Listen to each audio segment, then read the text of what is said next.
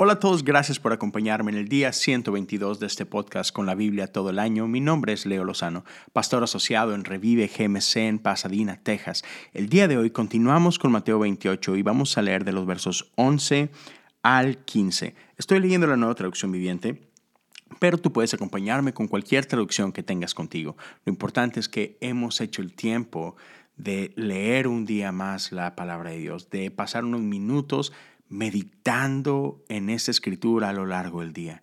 De esta forma creamos un espacio para que el Espíritu del Dios vivo pueda hablar a nuestros corazones.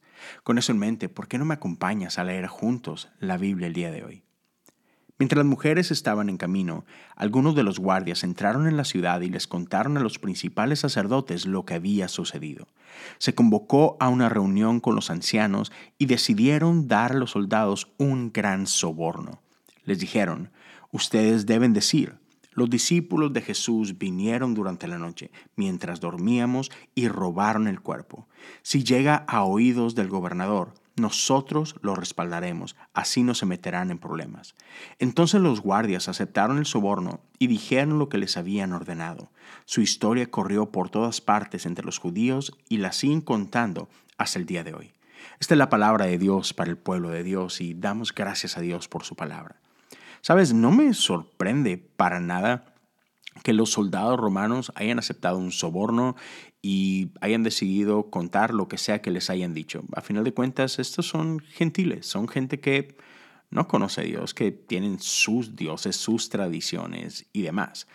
Aparte, el qué es lo que puedan o no decir no afecta lo que ellos experimentaron. Y es, ok, tú dame el dinero, yo digo lo que tú quieras que diga y listo. O sea, eso no, no tiene un impacto en lo que yo pueda creer o no creer a partir de este momento, ¿no?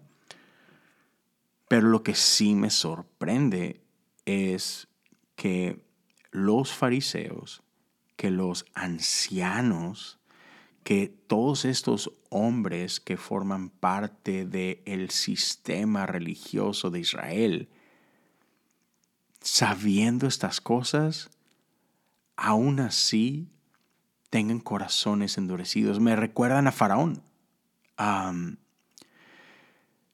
ellos saben lo que la profecía o las profecías dicen. E, ellos saben cuál es la intención de Adonai, de Dios.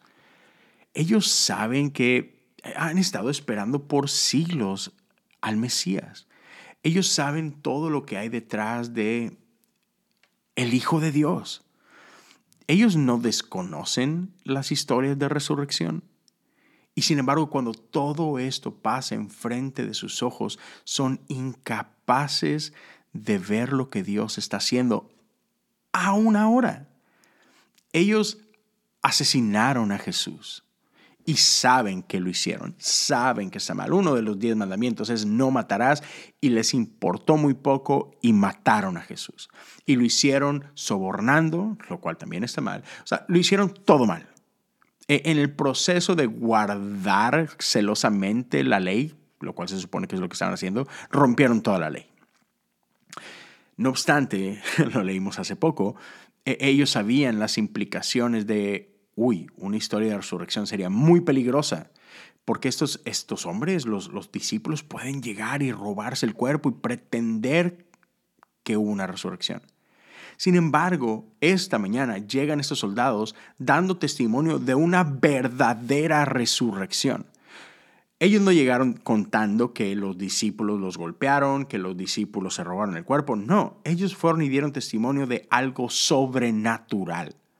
Y en lugar de que los fariseos y los ancianos pudieran decir de que, wow, Dios, Dios está aquí. ¿Qué hicimos? O sea, en lugar de haber un arrepentimiento, en lugar de, que hubiera un espíritu de humildad y de humillación y decir, Dios mío, nos equivocamos. No. Otra vez su corazón fue endurecido y me recuerda a Faraón. Y se montaron en su macho, diríamos en, mi México. Y, y es, no, no, no, no, esto no puede ser, eh, eh, no sé qué sea, pero Dios no es, esto tiene que venir de otro lado, entonces vamos a seguir con nuestra mentira. ¡Wow! Me, sorprende, me impacta y, y, otra vez es una advertencia dura para todos nosotros. Porque estos son los hombres que se supone que deberían saber mejor. Estos son los hombres que se supone que deberían de pues, poder reconocer el mover de Dios mejor que nadie, porque a eso han dedicado su vida entera. Y sin embargo, son esos hombres quienes han decidido hacer todo lo malo, todo lo contrario al mover de Dios. Así que cuidado, mi oración, amigos y amigas, es que, que el Espíritu de Dios en su gracia nos guarde de semejantes acciones.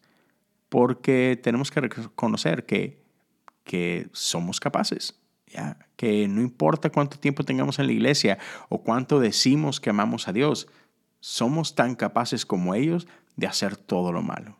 Entonces, que Dios guarde ese día, que por su gracia, que en su misericordia, Dios guarde nuestros corazones y que al contrario, que seamos sensibles al mover de Dios, aun cuando se mueva de formas que no reconocemos o que no, entre comillas, aprobamos. Que nosotros podamos ser quienes ajusten. no Dios tiene que ajustarse a nosotros, que nosotros nos ajustemos a Él. Gracias por acompañarme el día de hoy. No puedo esperar a estar contigo de regreso una vez más el día de mañana. Dios te bendiga.